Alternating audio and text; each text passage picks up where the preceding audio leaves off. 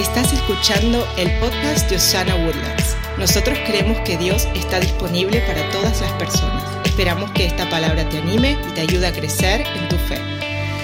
La semana pasada el pastor Harold terminó esta serie hablando de, un tema específico que se llamaba Marcando la diferencia. Y yo creo que, lo que voy a enseñar esta mañana va muy de la mano, que es como que el fundamento de, cómo podemos lograr nosotros marcar la diferencia y es logrando entender verdaderamente el amor de Dios y la gracia de Dios. Si verdaderamente entendemos eso, con eso podemos partir y poder verdaderamente marcar la diferencia. Yo creo que nos encontramos muchas veces con, con, con inclusive cristianos que no, no han entendido verdaderamente lo que es la gracia, la gracia de Dios. Y, y, eso puede ser por muchas razones, puede ser por distintos trasfondos, por trasfondos distintos de, de, sus propias iglesias donde crecieron, eh, puede ser por cultural o puede ser simplemente por, porque no han metido o han estado en un tiempo de, de estudio de verdaderamente qué es, qué es la gracia de Dios. Y, y yo creo que es importante que verdaderamente entendamos unánimes, un mismo entendimiento que es la gracia de Dios para poder partir de eso. Y, y, de, en eso voy a enfocar. Vamos a pasar por muchos pasajes de la Biblia. Voy a tratar de ir lo más rápido posible porque creo que es muy importante que toquemos todos estos puntos. Pero eh, así que sígame bien. Pero quiero empezar con esto, el, el fundamento. El fundamento de la gracia de Dios es Romanos 8.1 que dice, no hay condenación. Este capítulo comienza con una de las declaraciones más importantes en toda la Biblia. Romanos 8.1 dice, por lo tanto ya no hay condenación para los que pertenecen a Cristo Jesús. Y existe una lucha muchas veces entre cristianos en, la comprensión y la aceptación. Dos cosas, comprenderlo es una cosa, pero también aceptarla, que ya no hay condenación. Hemos hablado eso que tengo, tenemos en, en, el grupo de conexión de, de, hombres, hemos hablado varios temas y un tema muy específico hemos hablado es acerca de esto de, de, de, condenación y de que muchas veces eh, no necesariamente nos sentimos libres de condenación, que ya sabemos que somos libres, pero muchas veces nuestra propia humanidad nos, nos está impuls, empujando a sentirnos condenados. Y le voy a hacer una pregunta esta mañana a cada uno de ustedes, para que usted se la haga ahí mismo. Nos cuesta creer que verdaderamente ¿Es posible que ya no haya condenación? Muchos cristianos no están seguros de esto. O dicen que lo creen, pero no lo sienten. O, te lo pongo de esta manera, no es consistente con su propia experiencia de vida.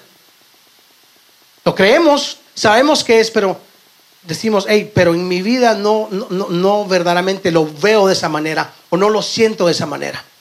Por ejemplo, alguien que haya tenido un problema grave, no sé, o por muy pequeño el problema o muy grande, pero ha, tenido un problema, una gran caída en lo que sea, y, y, y, y ese problema tan profundo o tan importante en su vida, y muchas veces no puede ni siquiera perdonarse a sí mismo por lo que sucedió.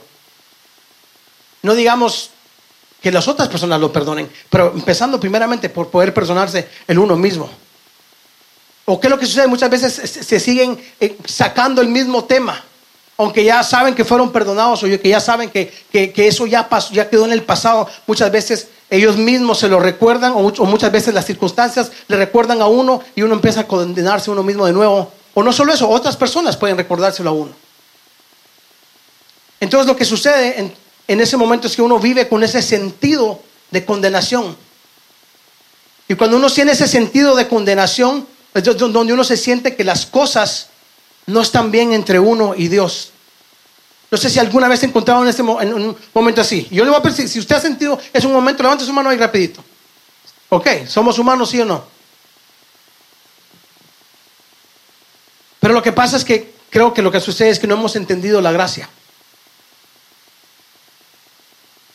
Y muchos tal vez podrían definir la gracia, como dije hace un momento, pero no lo entienden verdaderamente qué es. Y si podemos ser honestos, muchas veces tenemos una, una visión o un sentir errado de lo que es, para empezar, la salvación.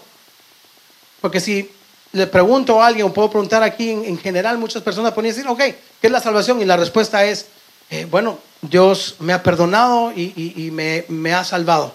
Tengo ahora una vida eh, nueva o una vida eterna en el cielo. Tengo acceso al cielo. Lo, por, por supuesto, eso es cierto.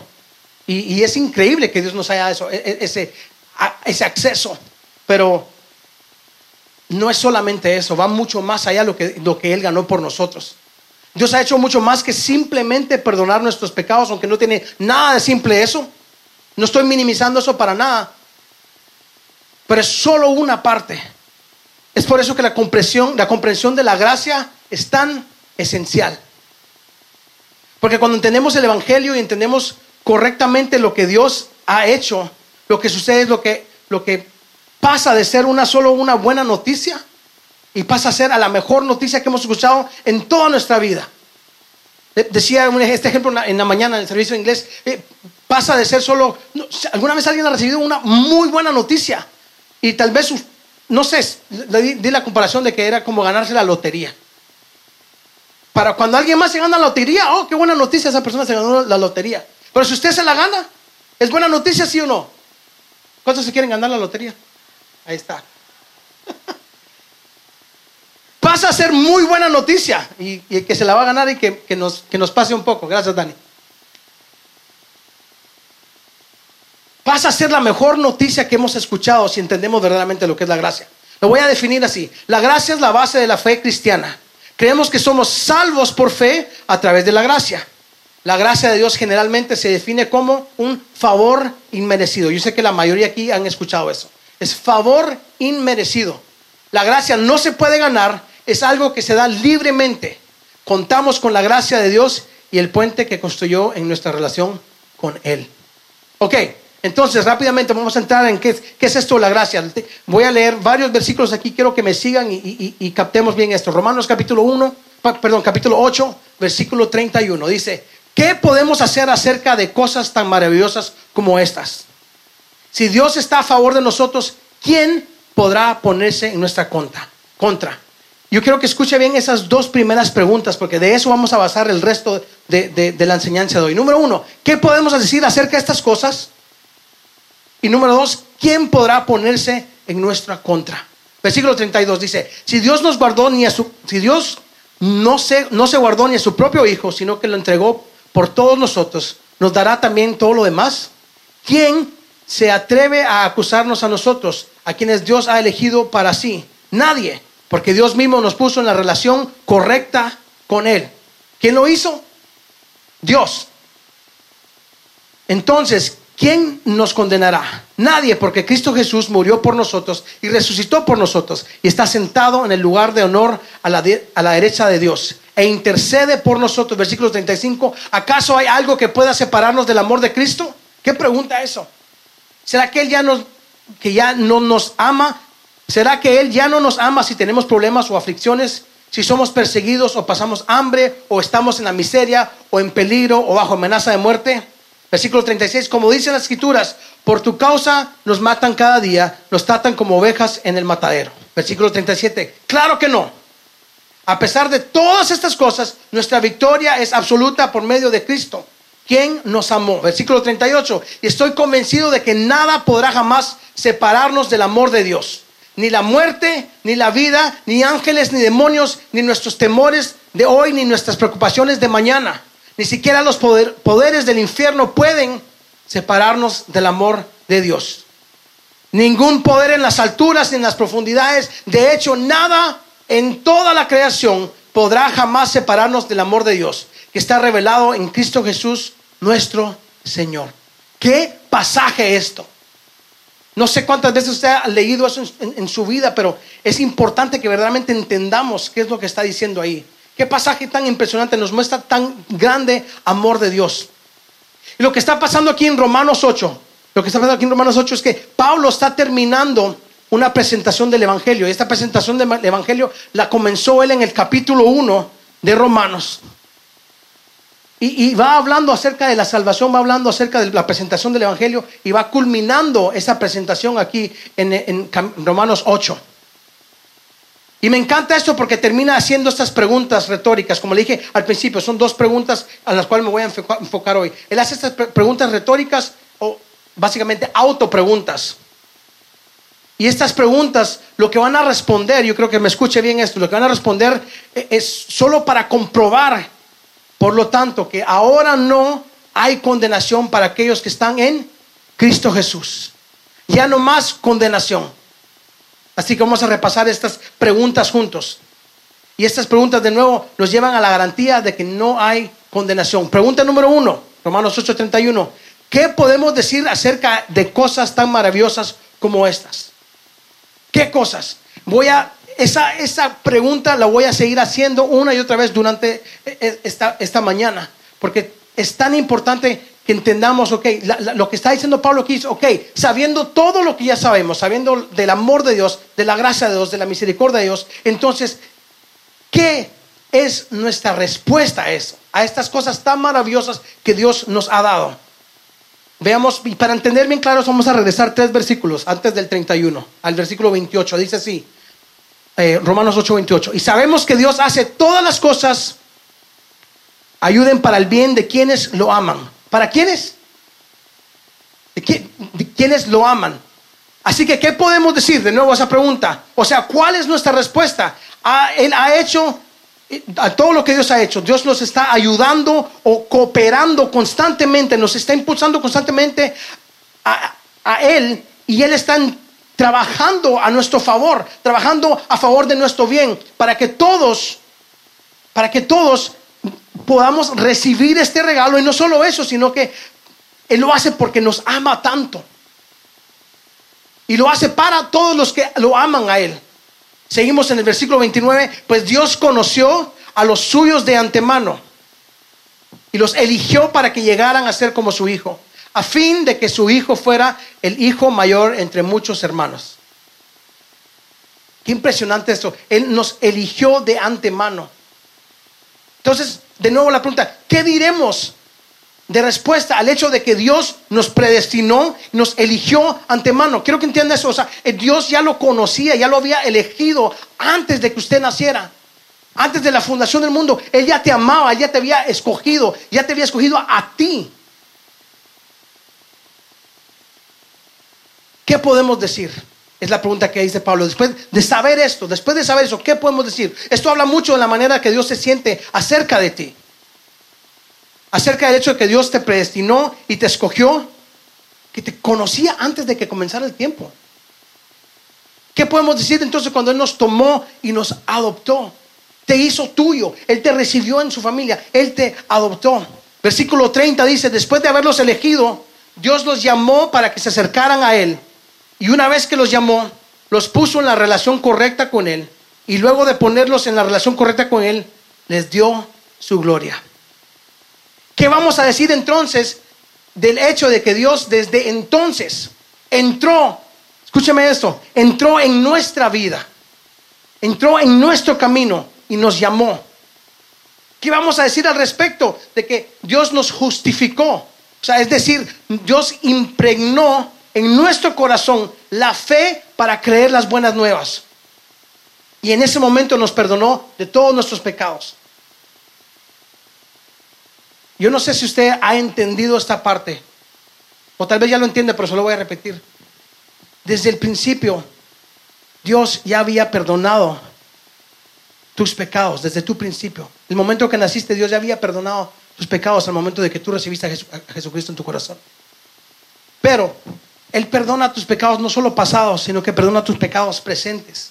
Y no solo tus pecados presentes, pero también perdona tus pecados futuros. Esa es buenas noticias. Ese es el Evangelio. Que perdonó tu pasado, perdona tu presente, pero también perdona tu futuro. Humanamente eso no tiene sentido. Humanamente no tiene sentido para nada, pero Él te ha perdonado de tal manera. Y no solo eso, sino que Él fue el que te dio la fe para poder creer en Él. Y luego nos vistió de justicia.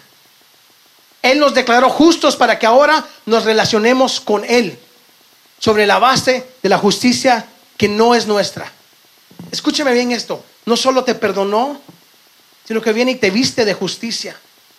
Y esa es la base, esa es la manera en la cual nosotros podemos tener esa relación con Dios, porque Él nos ha vestido de, justicia y esa es la, Jesús, la justicia de Cristo.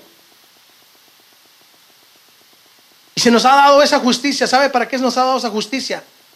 para que cuando Dios nos vea ahora, no vea más a, a Talía, a Luis, a Ebert, sino lo que Él ve ahora, nos ve tan justos como Jesús. Él nos ve a nosotros como su Hijo Jesús. Eso es gracia, eso es amor. Efesios capítulo 2, versículo 8 dice así. Porque por gracia ustedes han sido salvados mediante la fe. Esto no procede de ustedes, sino que es el regalo de Dios. Yo quiero enfatizar esta parte, se lo voy a leer de nuevo. Número uno, viene de la, mediante la fe. Y la segunda parte, no procede de ustedes. Yo creo que es tan importante de que entendamos esto, que ni siquiera la fe viene de nosotros. Y Él lo hace porque, para que nosotros no nos glorifiquemos. Quiero, quiero que me entienda. O sea, nosotros tenemos, por medio de la fe podemos creer en Jesús, por medio de la fe somos salvos. Pero no es tu fe, no es mi fe, sino que es una fe que Dios vino y puso en nosotros. Y por eso podemos creer, por eso podemos creer en algo que no podemos ver, algo que, que, tal vez otras personas pueden decir, eso es algo loco. Sí, porque esa fe no viene de nosotros, sino que viene de una fe que Él puso en nosotros. Y yo lo miro así, es para que nosotros no, no, no, creamos que fue por nuestra fe, inclusive. O sea, nosotros no tenemos ninguna parte en esa ecuación. No viene de nosotros, es una fe que Él nos dio. Y qué buenas noticias de esto, ¿por qué? Porque nosotros vamos a fallar, porque nosotros puede hacer que jamás nos vayan a hacer esa fe. Pero por eso Él viene y nos impregna de fe. Y yo creo que Pablo está pensando, escribiendo todo esto desde la primera parte de Romanos para que vayamos entendiendo. Miremos, él, lo habla en Romanos 1.16, el Evangelio es el poder de Dios, Pablo dice. No me avergüenzo porque el Evangelio es el poder de Dios para la salvación de todos los que creen que hay poder en este Evangelio. Este Evangelio cuando se, cuando se predica, cuando se habla y cuando alguien lo escucha, tiene el poder para poder transformar vidas. Tiene el poder para resucitar a los muertos espirituales.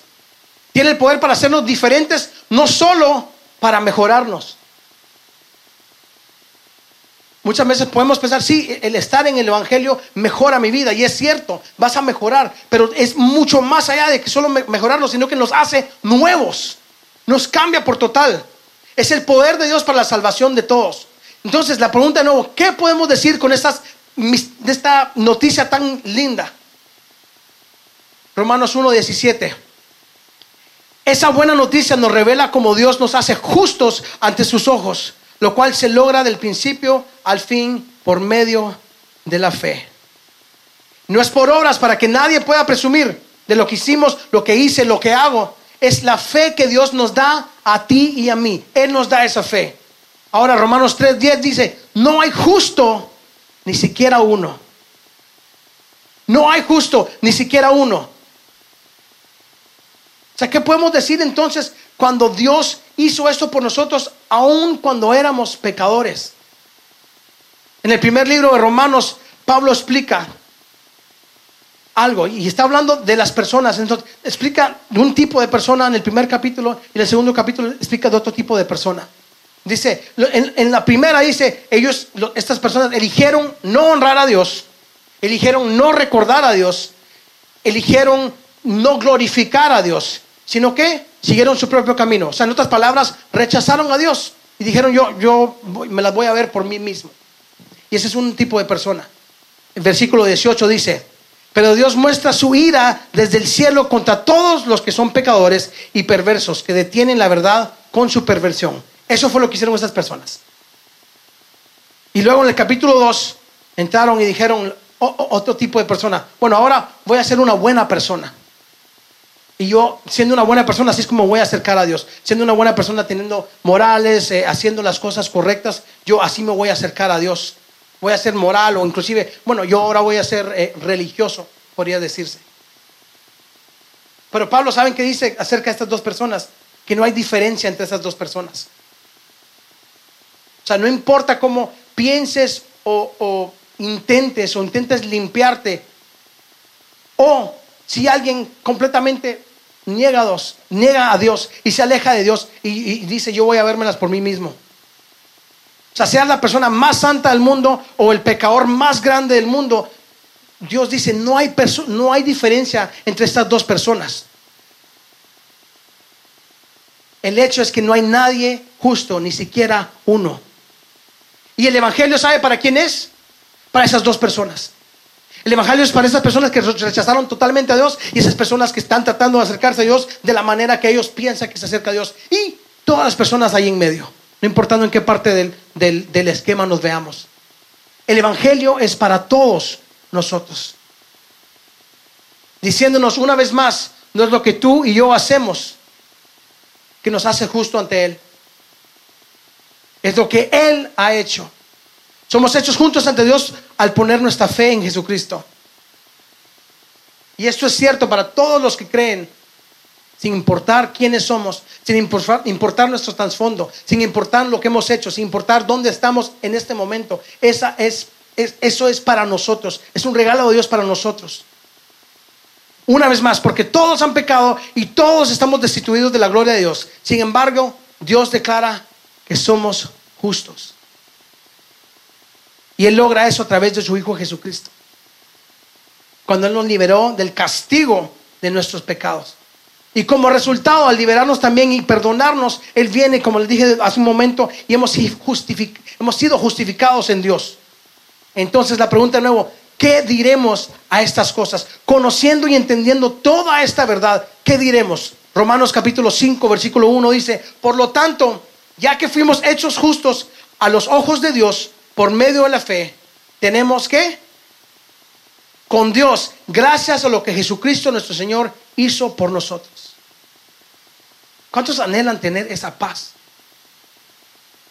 Esa paz que sobrepasa todo entendimiento. Y esa paz Él nos la dio a través de su Hijo Jesucristo. Y a través de la fe que Él impregnó en nosotros, ahora podemos recibir esa paz. Entonces, ¿qué diremos de estas cosas? Que el Dios del universo tomó y nos hizo justos con Él. ¿Sabe? Cuando Adán pecó al principio, lo que pasó con la humanidad es que nosotros, cada uno de nosotros, estamos unidos con Adán. Estábamos en Adán. Cuando Adán pecó, ¿qué significa? Que nosotros pecamos que la condición de pecado entró en nosotros y eso es lo que somos. Entramos en Adán, se lo voy a explicar bien así. Romanos capítulo 5, versículo 12. Cuando Adán pecó, el pecado entró al mundo. El pecado de Adán introdujo la muerte, de modo que la muerte se extendió a quienes? A todos, porque todos pecaron. O sea, ¿qué, qué, qué significa esto? Que el momento que usted nace, ese bebecito lindo ahí llorando, ese bebecito lindo es, está en Adán, en el pecado, nace en pecado. Ese bebecito nace en pecado y se queda ahí hasta el momento que por fe reciba el regalo de Dios de la salvación. No sale de ahí.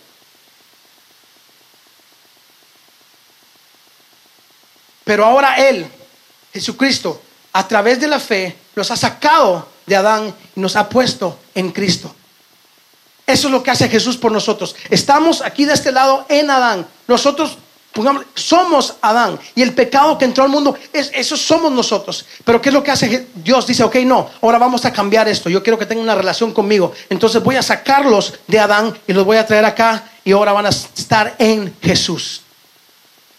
Estamos en Cristo, estamos unidos con Cristo. Como resultado lo que significa es que lo que le pasó a él, de la misma manera que lo que pasó con Adán, nos pasó a nosotros ahora que somos transportados y cambiados acá a Jesucristo. Lo que le pasó a Jesucristo nos pasó a nosotros. Así como cuando Adán pecó, nosotros pecamos. Lo que le pasó a él, nos pasó a nosotros. Lo que hizo él, nosotros lo hicimos. El momento que nacemos, eso ya está con nosotros. Pero ahora estamos en Cristo. Lo que pasa es que ahora lo que a Él le pasó nos pasa a nosotros. Pablo dice de esta manera, estoy crucificado con Cristo. ¿Alguien había escuchado eso antes? Eso es lo que significa. Ahora nosotros estamos crucificados con Cristo. Cuando Él murió, yo morí. Cuando Él resucitó, ¿qué pasa? Otra vez, cuando Él resucitó, yo resucito resucité a una vida nueva. Cuando Él murió al pecado, yo morí al pecado. Entienda bien esto, si, si usted es un creyente nacido nuevo, cuando Jesús murió al pecado, cuando tú pusiste tu fe en Él, de repente fue como si murieras tú mismo al pecado también. Pero quiero que me entienda bien claro, no estoy diciendo que el pecado está muerto, el pecado está muy vivo. Ahí está el pecado, ¿cuántos saben eso? Pero ya no tiene e, e, ese, agarre, ya no te tiene tomado porque ahora estás en Cristo. Lo que pasa es que ahora tú moriste al pecado. Y por eso leemos en Romanos 6.2, dice, en ninguna manera, porque los que hemos muerto al pecado, ¿cómo viviremos aún en él? Lo voy a leer de nuevo. En ninguna manera, porque los que hemos muerto al pecado, ¿cómo viviremos aún en él? Y Romanos 6.22, pero ahora que han sido liberados del pecado, aquí está el beneficio de eso. Somos liberados del pecado. Ahora Dios tiene esa libertad para poder trabajar en ti. Ahora que ya fuiste libre del pecado, Él puede trabajar en ti. Y el Espíritu Santo está trabajando en ti. ¿Y qué es lo que hace el Espíritu Santo? Él está produciendo ese fruto en ti. Él está produciendo esa semejanza en Cristo. No es algo que tú puedas hacer, sino que es el Espíritu Santo que entra en ti y Él es el que empieza a producir ese cambio, esa transformación. Él es el que empieza a producir ese cambio en ti. Y no solo el cambio, sino que te está asimilando Él a Jesucristo, a esa semejanza en Cristo. Muchas veces queremos nosotros hacerlo por nuestras propias fuerzas, pero jamás vamos a lograrlo. La única manera de hacerlo es que a través de Él, Él es el que nos acerca a esa semejanza en Cristo. Él está produciendo una justicia en ti. Él está haciendo en ti lo que nunca podrías a través del cumplimiento de reglas, a través de la ley, a través de hacer algo por ti mismo. Él lo está cumpliendo. No podrías, ¿saben qué? La carne, nosotros, nuestra carne, nosotros físicamente, todos nosotros, no puede perfeccionar la carne. No se puede. La carne nunca puede hacer que la, que la carne se parezca a Jesús. Solo el Espíritu de Dios viviente puede hacer eso. ¿Y sabe qué? Él lo hace.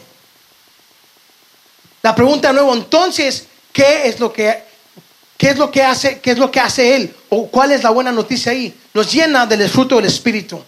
Usted sabe el fruto del Espíritu que es amor, gozo, paz, paciencia, dignidad, bondad, fe, mansedumbre y templanza. Eso es el fruto del Espíritu que Él produce dentro de ti. Y Él nos deja eso por, su gracia. Entonces regresamos a la pregunta, ¿qué diremos de estas cosas?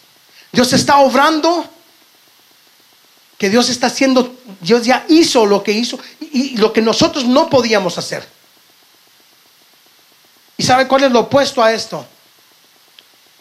Muchas veces hay mucho énfasis o nosotros mismos nos enfatizamos en nuestros esfuerzos. Algunos de nosotros tendemos, si no muchos, a poner ese énfasis en lo que nosotros podemos hacer. No con mala intención, pero esa es nuestra humanidad. Y queremos saber cómo nosotros logramos algo que ya fue ganado por nosotros.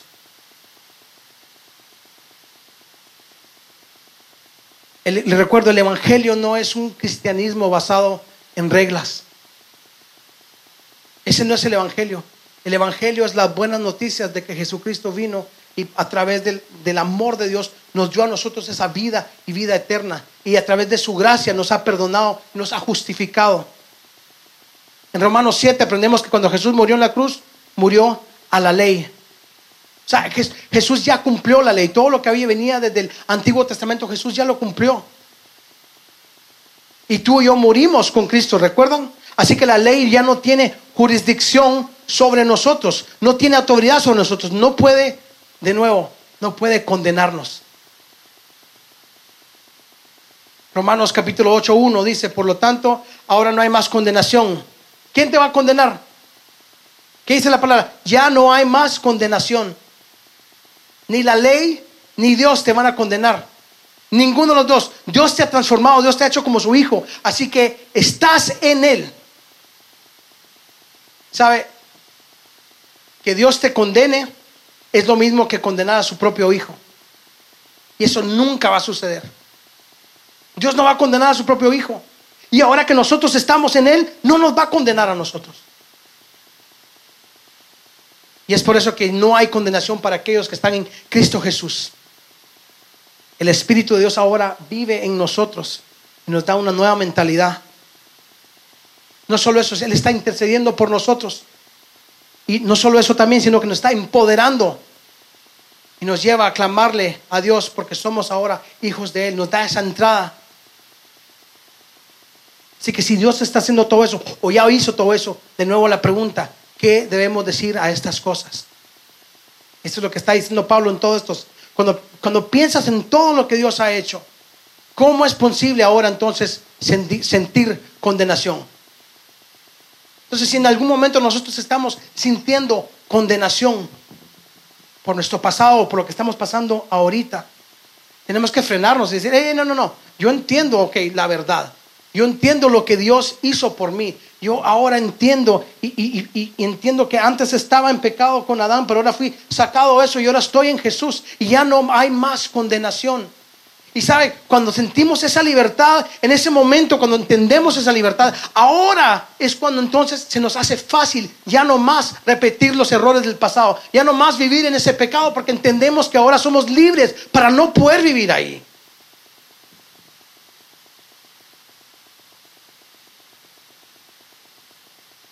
La segunda pregunta que miramos en Romanos 8. Si Dios es con nosotros, ¿quién contra nosotros? Y permítame, permítame reformularles esta pregunta de esta manera. ¿Hay algún poder en el reino creado o no creado? ¿Hay algún poder que pueda robarse la obra de Dios en ti? ¿Hay algo que te pueda robar de esa salvación, que te pueda robar de esa gracia? Que te pueda... No, no hay nada. La respuesta es no. ¿Hay algún poder que, se, que pueda detener a Dios? No hay. Si Dios por nosotros, ¿quién contra nosotros? No es un tal vez o no es un de vez en cuando. No, es una realidad. Él está a nuestro favor. Es una certeza. Podríamos cambiar de nuevo la oración y reformarla así. Ya que Dios está con nosotros, ¿Quién puede detener la finalización de nuestra salvación? Nada ni nadie puede detener que hayamos salido de aquí y entrado acá. No hay nada que pueda detener eso. Ya no hay condenación. Y esa es una manera de pensarlo, que Dios está a nuestro favor. Ya no hay manera que haya condenación. Ya que sabe que lo que hizo Dios, Él ejerció todo su poder, Él ejerció todo lo que Él era en nuestra salvación, en nuestra justificación. Entonces ya no hay condenación. Si nosotros seguimos sintiéndonos condenados, entonces estamos negando lo que Dios ya hizo por nosotros. Ahora, cuando Pablo hace esta pregunta, ciertamente Él está consciente a quién le está hablando. Él está consciente de quiénes somos, de quiénes son los que estaban ahí en ese momento. Él sabe que son humanos. Él sabe que hay un diablo, que, hay, que ahí está Satanás como un león rugiente. Está caminando y en las palabras de Pedro dice, buscando a alguien para devorar. Él entiende esa realidad. Y sabe que luchamos. Efesios 6:12 dice, porque nuestra lucha no es contra seres humanos, sino contra poderes, contra autoridades, contra potestades que dominan este mundo de tinieblas, contra fuerzas espirituales malignas en las regiones celestiales. ¿Sabe? Pablo sabe que estamos enfrentando. Y no es una lucha fácil. Pero a la vez sabe que ya tenemos la victoria. Él sabe que el enemigo es astuto y que nos va a pintar una imagen, nos va a hacer creer o pensar una realidad que no es la realidad que Dios nos ha dado. Él sabe que nuestro enemigo tiene ese poder de pintar esa mentira. Él sabe que los poderes de las tinieblas están en ataque. Y a la luz del día y a escondidas también. En las dos. Y lo que está haciendo Satanás, lo que quiere hacer Satanás, es detener el plan de Dios. Trata de detener su propósito, trata de detener tu propósito. Trata de detener la salvación de tu alma y la glorificación de tu cuerpo. Y Él sabe que nuestra carne, nosotros, somos débiles. Pero el consuelo para el cristiano es este. Si Dios con nosotros, ¿quién contra nosotros? Él está a nuestro favor, está a tu favor.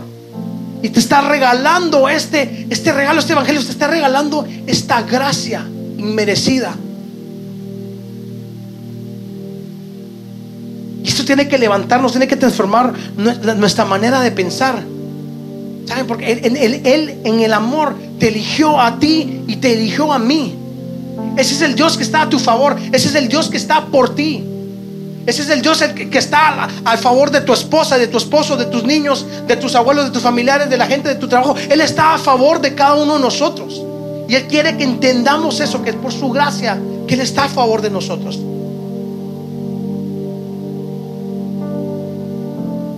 Y hoy yo no sé cómo, cómo viene, cómo se siente. No sé qué venía pensando vez en, en el carro. Pero lo importante es que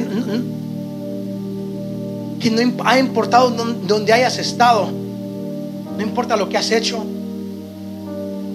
Si eres un hijo de Dios, si has recibido ese regalo, si no lo has hecho, pues al final de esto vamos a tener la oportunidad de que recibas ese regalo. Pero si, si tú lo has hecho, Dios está contigo y está a tu favor. Y eso la Biblia nos dice repetidamente a través de todas las escrituras. Y a veces hay personas, y yo lo he escuchado, bueno, yo, no sé si, Dios está cerca a mí, yo no sé si Dios está a mi favor. Estoy hablando de personas que han recibido ya el regalo de la salvación, pero aún están dudando. Esa duda no viene de, parte de Dios. Cuando hay duda, dicen, no, yo no estoy seguro en dónde estoy, en qué estoy parado, por qué está sucediendo lo que está sucediendo alrededor mío. Eso es exactamente lo que el enemigo quiere hacer, que tú dudes quiere dejar pensar de que Él no está a tu favor. Y algo tan sencillo, yo no sé. Tal vez viene usted en una discusión en el carro antes de entrar aquí. Y, muchas veces eso puede ser nuestra duda. Hoy ya no estoy yo bien con Dios. Es un ejemplo tan sencillo. Lo que quiere el enemigo es ponernos en duda. ¿Será que verdaderamente Dios está conmigo? ¿Será que está a mi favor? O él está a mi favor, pero si yo hago esto, entonces ya no está a mi favor. Ese no es el caso. Pueden decir, hey, tuve una semana malísima yo. No tuve ni la, ni la oportunidad de, orar esta semana, no tuve la, oportunidad o, no pude por trabajo o por tantas cosas, ni, ni siquiera abrí mi Biblia, ni siquiera leí. Y, todo esto está sucediendo alrededor y, y hay un montón de, ah, hubiera querido, pero no pude, entonces ahora yo me siento como que mal y, y todo eso Tal vez dije cosas que no tendría que haber dicho. Le hablé mal a mis hijos, a mi esposa, a mi esposo. Yo no sé, un sinfín de, ejemplos podemos dar. Y tampoco voy a pararme aquí y decir que, que, que, el pecado no existe. Sí existe. Pero lo que te estoy diciendo es que no importando lo que haya sucedido, Él ya cubrió eso. Y al entender que Él ya cubrió eso, ahora tú puedes dar la vuelta y caminar en fe y creer eso y eso es lo que te va a ayudar a ya no repetir lo mismo. Y la mayoría de las personas luchan con esto porque no tienen aún entendimiento total de la gracia. Dios está a tu favor y está comprometido contigo. Él está comprometido con, tus, con salvar tu alma por la eternidad. Por la eternidad de nuevo, sí hay consecuencias del pecado, hay consecuencias, pero que esas consecuencias no nos lleven a, alejarnos de Dios, sino que entendamos esta verdad que les estoy hablando hoy, decir, ok, yo voy a pararme firme en esta verdad y, y voy a voltear y permitir que sea el Espíritu Santo el que me ayude a mí. En sus propias fuerzas va a repetir lo mismo otra vez y otra vez y otra vez. En sus propias fuerzas eso va a suceder. Pero si usted entiende la gracia de Dios, eso lo va a ayudar a no cometer lo mismo de nuevo y de nuevo y de nuevo. Así que donde quiera que has estado, lo que hayas hecho, si eres cristiano, nacido de nuevo, Él está a tu favor. Él está contigo. Y el mensaje de la gracia es este. Si te encuentras realmente decepcionado por algo que has hecho, Dios está a favor tuyo y Dios está contigo. Y Él está ahí, dice está ahí. Él inclina su oído hacia nosotros.